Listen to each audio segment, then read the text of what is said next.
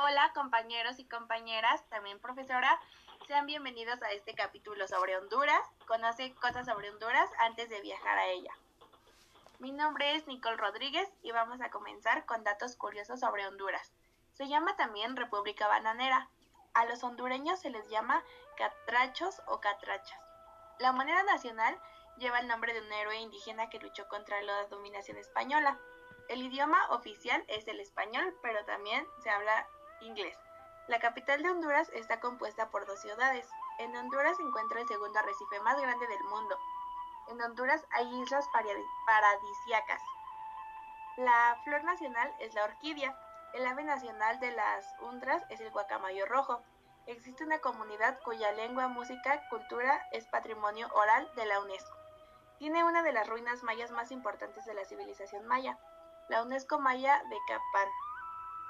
Tiene unas cuevas funerarias que revelan la forma de vida de los primeros pueblos de América. Tiene un segundo jardín botánico más grande del mundo. En Honduras hay 95 áreas protegidas. En Lloro se da una lluvia de peces. Y por último, Honduras es el país más montañoso de Centroamérica. Los tips para los viajeros, como primer lugar, sería planificar bien su itinerario para saber qué lugares quieren conocer y qué cosas quieren conocer de esos lugares.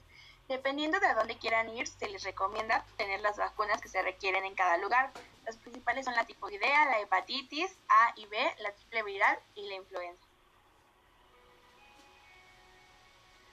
Las artesanías que hay en Honduras son este, principalmente son de barro y arcilla, se fabrican vajillas, floreros, vasijas, jarrones de bambú y de miembre, se hacen muebles, canastos, la madera se transforma en baúles, fruteros y juegos de comedor, y la palma en cestos, sombreros, abanicos y carteras, entre otras cosas.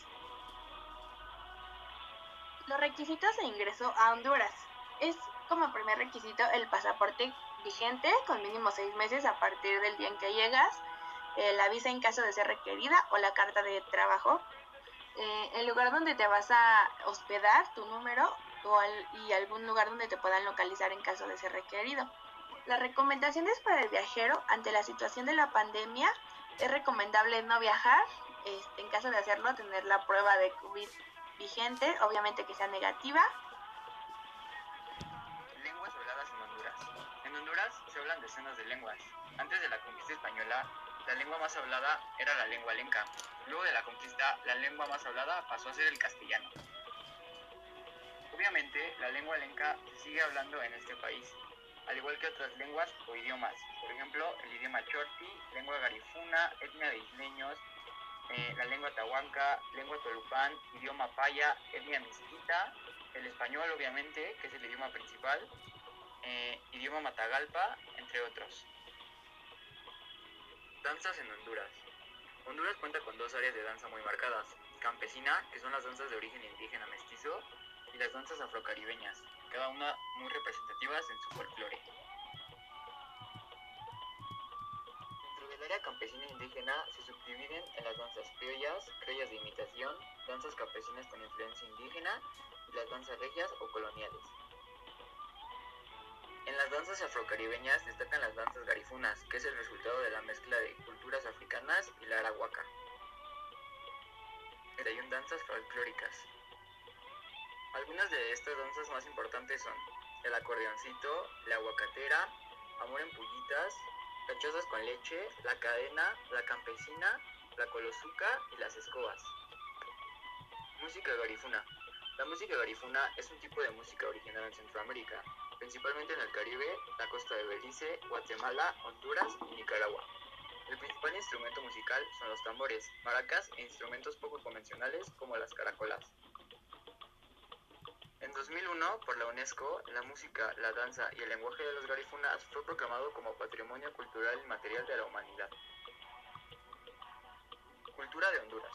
La cultura popular en Honduras, como en la mayoría de los países, consiste en creaciones artísticas donde ocurren grandes audiencias o espectáculos, tales como exposiciones artístico-culturales, se llevan a cabo durante determinados días del año a través de celebraciones muy creativas. A través de todo el año se celebran en Honduras diversas ferias patronales, entre las que destacan la Feria Isidra de la Ceiba, evento que dura una semana y culmina con el Gran Carnaval Ceibeño, o Carnaval de la Amistad, el más popular en el país. Los hondureños también celebran la Feria de la Juniana de San Pedro Sula, que se distingue por sus conciertos musicales, los cuales se celebran en junio con carnavales y juegos típicos. También está la Feria del Sur en San Lorenzo, departamento de Valle, catalogada la mejor feria patronal del sur, conocida como la Feria Internacional del Pacífico. Bueno, y esos fueron los tres patrimonios culturales y materiales de la humanidad. Mi nombre es Maximiliano Camarillo.